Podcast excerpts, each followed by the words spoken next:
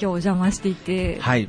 初めて公開録音的な感じで。いや、いらっしゃいませ。ありがとうございます本当にありがとうございます。ありがとうございます。今日は徳間さんがこのカフェを始めたきっかけとか、はなんだろうこれまでの活動の経緯をお話ししていただきたいなと思ってるんありがとうですけども。ございます。はい。そうですね。まあ、はいこのお店を始めたきっかけっていうのは、まあ、やはりあの僕ももう10年近くうんポッドキャストをやってきて、まあ、そのやっぱりポッドキャストを聞いてくれている人がいるっていうのは、やっぱりその浅見さんもね、うん。配信されてるのでわかるかもしれないですけど、なんかその見えるようで見えないというか、うん。その聞いてる人本当にいるのかなっていう、なんかそういう実感っていうのはすごくなくて、も。まあもちろんそのリアクションだけを求めてね、やってるわけではないんですけれど、うん。やっぱりその、こう自分がポッドキャストを配信しているこう実感みたいのを、まあ、感じたくてというわけではないんですけれど、うん。なんかそういう、なんていうんですかね、自分の中でぼんやりできているこのポッドキャストっていう、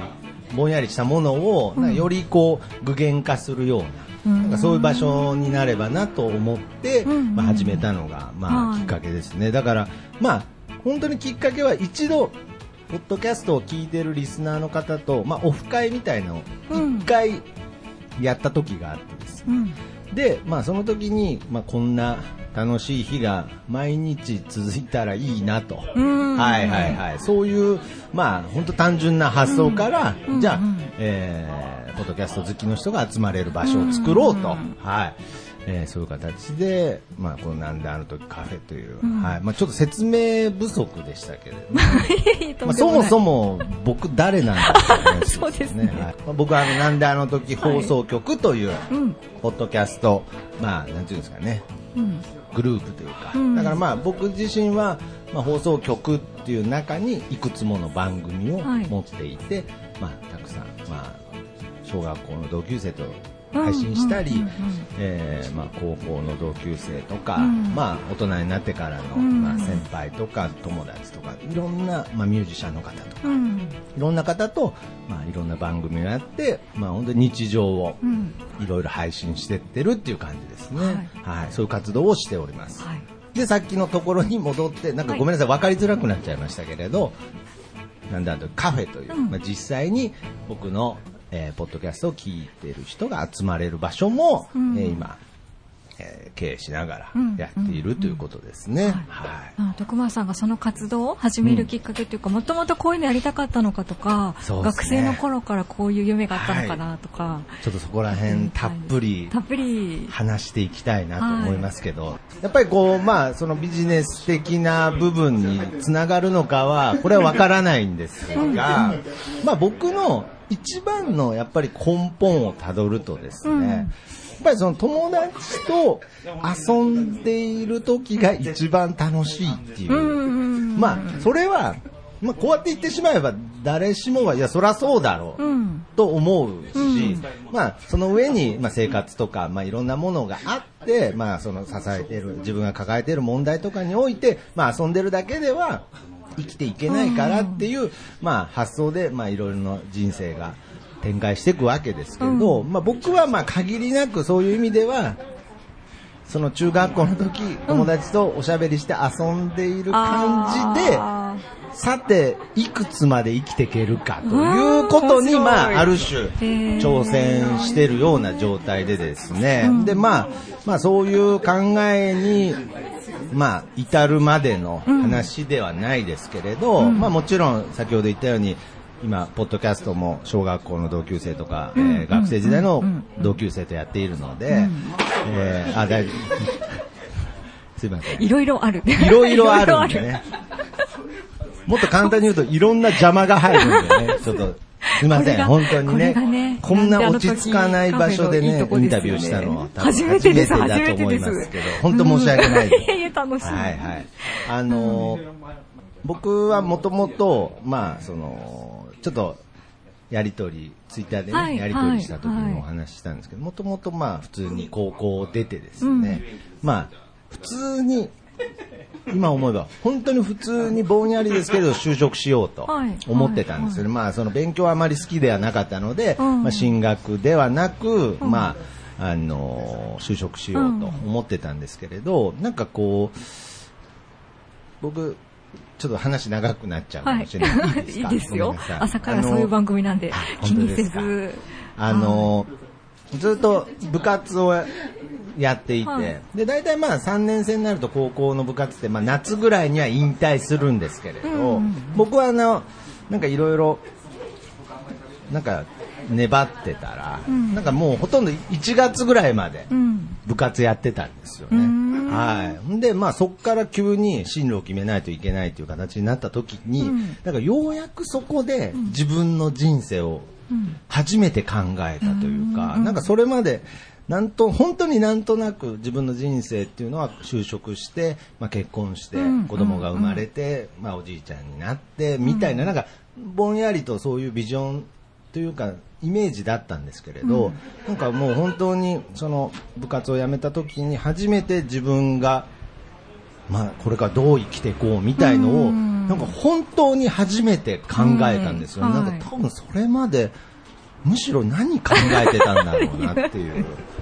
ひたすら晩ご飯何食べようっていう、なんだろうしか、本当に考えてなかった気がするんですけれど、はいで、その時に、やっぱりその、分からなかったんですよね。その自分が何がしたいというのが。で、まあ、いわゆるその、よく聞く話ですけど、まあ、自分探しの旅に出たんですよね。はい。もう、この自分探しの旅っていうフレーズほど 怪しい。フレーズはないですけれどうん、で、僕は、えーっと、鹿児島からスタートしてですはい。ね、えー北海道の、えー最北端、宗谷岬まではい。自転車で自転車で？縦断するという、はい、チャレンジをして、やっぱりそういう中での、まあ、人との出会いとか、そういう過酷な環境の中で、自分の、自分というものが見つかるんではないかなという自分探しの旅に出たんですけれど、うん。何も見つからず、ただ、ちょっとその鹿児島から北海道まで縦断したという達成感だけが、まあ残っただけで、はい。まあじゃあそれでじゃあ自分が何したいかっていうのは見つからなかったんですけど、やっぱ多分今思えばですけれど、そこで何か僕の中で感じた、その、やっぱりその、生きていく、いや、めちゃめちゃ僕喋りますね、なんえ、かそういう番組なんですよ。あそういう番組で大丈夫です そうそうか大丈夫です。たまに止めてくださいね。なんか、ちょっと喋りすぎだったら。大丈夫す。です。そうで、いうそういう番組中です。で、なんかその、まあ、自分の進路っていうものが、まあ一つだけではなくて、まあ、視野を広げればいろんな生き方があるなっていうのは、ちょっとそこで感じた。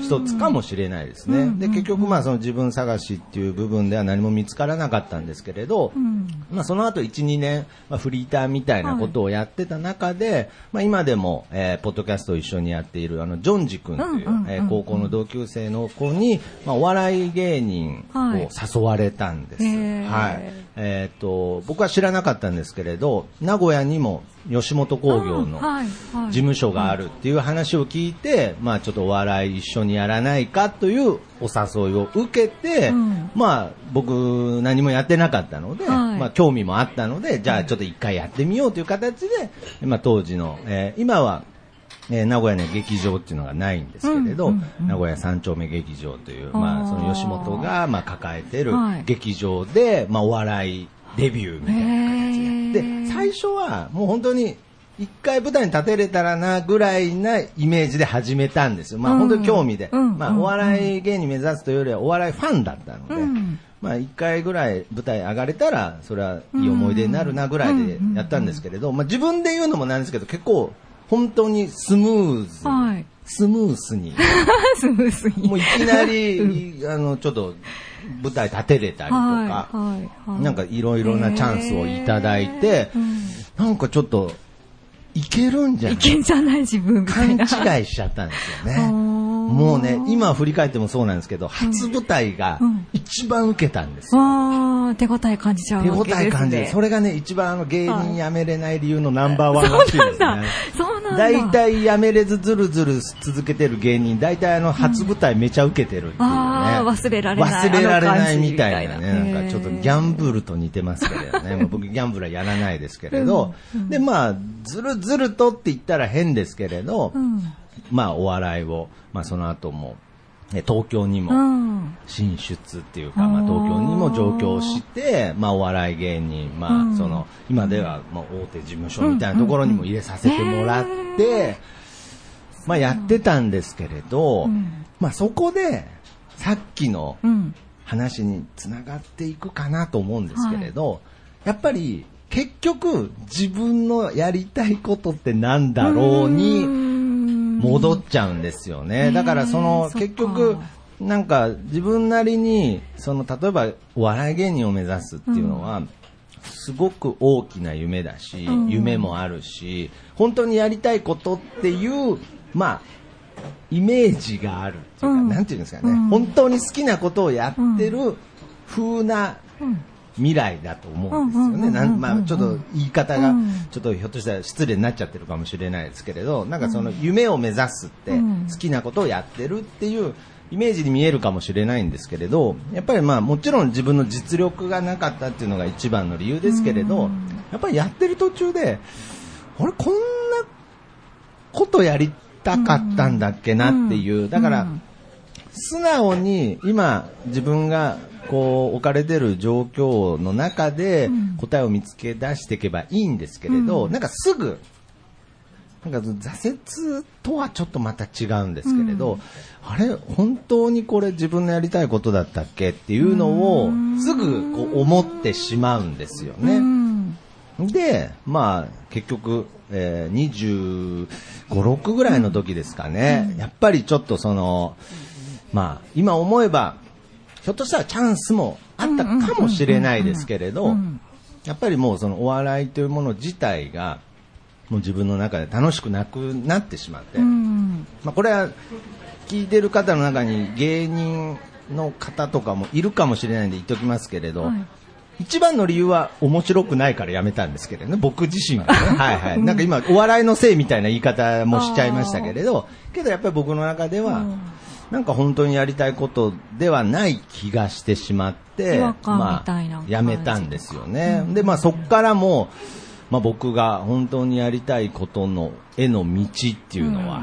まあ続くんですけれど、うん。まあ結局地元に帰ってきてですね、うんうんうん。名古屋。名古屋ですね。はい。まあ、そのまま東京に、えー残って、まあ、仕事探そうかなっていうことも考えたんですけれど、うん。まあ、名古屋にうんまず戻って、はいえーまあ、リスタートしようと人生を、うん。まあ、まだ25だったらギリギリ、まあ、いろいろ、まだ何かこう取り返しがつくかな、うん。じゃないですけれど、うん。でまあたまたまその時に、えーまあ知り合ったあのカメラマンの、うん。プロのカメラマンの方とはい。出会いまして、またちょっと僕そのミーハーなところがあるんで、かっこいいな。と カメラマンかっこいいな。第二の人生カメラマンかっこいいなと思って、うんで、まあ今思えばそれ罠だったんですけれど、あのカメラマンの人に、はい。僕今から25歳からうん。カメラマンになれますかねうんってちょっと聞いたとまあ逆にインタビューしたところ、はいはそのカメラマンの方が、あのボタンを押す力があればなれるって言ったんですよね。はい。シャッター押す。これ？そうそうそうシャッターを押す指の力があればなれるよって言ったんですよね。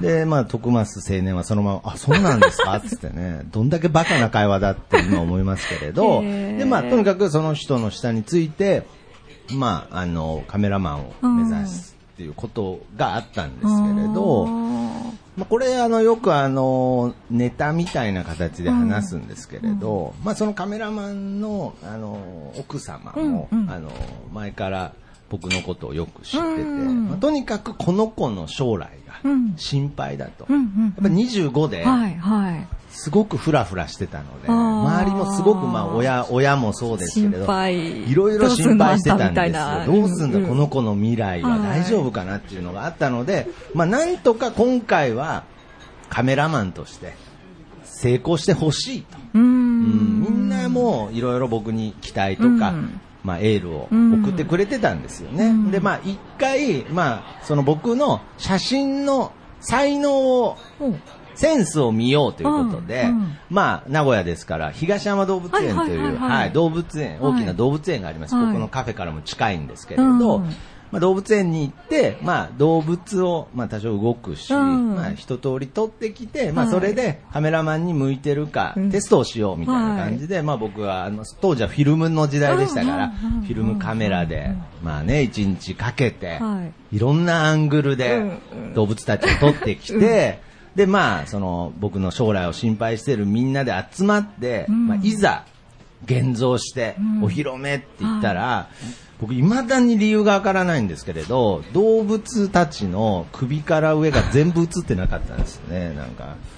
どういうことです未だに原因がわからないんですけれど、確かに、怖い怖い。いや、怖い、いやいや、別にその、霊的な話じゃない、霊的な話じゃなくて、なんか、全部見切れてるんですよ。もう、白熊もペンギンも、やばい。やばいやつだ。キリン、あの首の長いキリンですら見切れてるっていう。これ何みたいな。したらなんか僕を一番心配してたそのカメラマンの奥さん泣き出しちゃってなんかもう、もうダメだこの子みたいななんかもう。そうなんだ。まあ、まあけどそういうテストの結果だったんですけど、うんうん。まあまあまあ、その、要するにね、うん。芸術カメラマンじゃないので、うん商業カメラマンとしてだったら、まあちゃんと修行すればっていうことではいうん。うんうんう、ん。まあ結婚式の写真とか、うんうんまあそういうのをまあいろいろ、それも2年、3年ぐらいですかね、カメラスタジオとかにも勤めさせてもらったこともありますし、カメラマンを目指したんですけれど、そこでまた僕の悪い癖、はい。いや、楽しかったし、うん。充実してたし、やっぱりその、浅はかだと思うかもしれないですけど、ちょっとそのカメラを背負って街を歩いてる自分みたいな部分も、まあ意外にこう、なんていうんですかね、満足感はあったんですけれど、いや、本当にやりたいことかなと思って、うんうんうんこれとうん。思って、うん。違うなとう思って。ん。で、この後うも、んウェブデザイナーの街とか、あるんだ。いろいろあるんですけど、終わらないっていう。多分終わらないの終わらで、